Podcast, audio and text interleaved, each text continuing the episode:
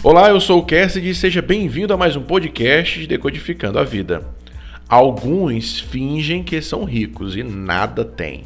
Outros fingem que são pobres e têm grande riqueza. Provérbios 13, 7. Aqui Salomão apresenta duas figuras pitorescas: um pobre fingindo ser rico e um rico fingindo ser pobre. Pode ser que haja mais de tantos motivos para que isso ocorra, mas conheço pessoas assim um, porque deseja ser visto entre as pessoas mais abastadas da sociedade e se exibir para os seus companheiros pobres.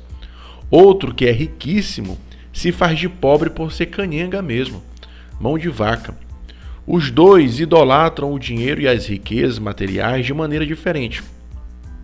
Um anseia por tê-lo, o outro proteger para não perdê-lo. Há muitos ricos que se fazem de pobres para não serem incomodados por bajuladores pedindo dinheiro. Como foi dito, pode existir diversos fatores que levam tais pessoas a não viverem conforme suas realidades financeiras. Mas o que está por trás disso tudo? O que faz uma pessoa desejar fingir? O que faz um pobre pegar uma grana comprometida para pagar uma conta de luz da sua casa e pagar uma cerveja, uma grade de cerveja para todos? E o outro que tem grana suficiente para comer nos melhores restaurantes do mundo, compra a carne mais barata do mercado chorando por ter que gastar mais do que o necessário. Isso pode estar associado à não aceitação da realidade e da sua imagem. Tem uma relação profunda com a vergonha e com o medo. Você pode até pensar que não tem tanto problema um rico se fazer de pobre, pois ele não está prejudicando ninguém. Porém, a realidade mostra o contrário. Sua própria família, no caso que eu, que eu citei, não gosta dessa pessoa.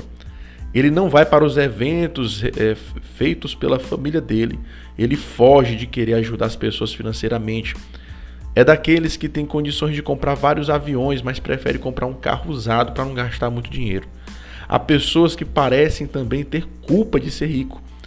Mas todos esses problemas estão relacionados ao medo de serem o que são, o medo e vergonha da sua própria realidade. Quem vive dessa forma vive uma escravidão, são oprimidos pela ansiedade e angústia. Não se aceitarem por causa dos outros é assolador. Claro que o rico não precisa falar das suas riquezas e nem o pobre de suas pobrezas. Porém, não devem fingir ser algo que não são pois os maiores prejudicados são as próprias pessoas que fazem isso.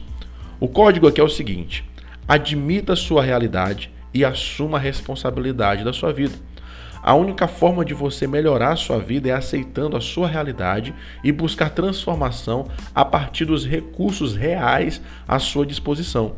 Isso não serve apenas para a vida financeira, como também para as outras dimensões da vida.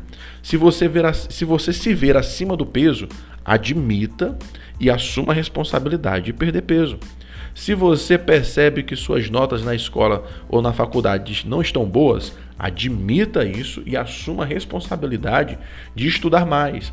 A decisão da sabedoria é simples, porém tem um preço a ser pago. Tudo pode ser mudado a partir do momento quando nós admitimos nossa realidade e assumimos um compromisso interno de mudança.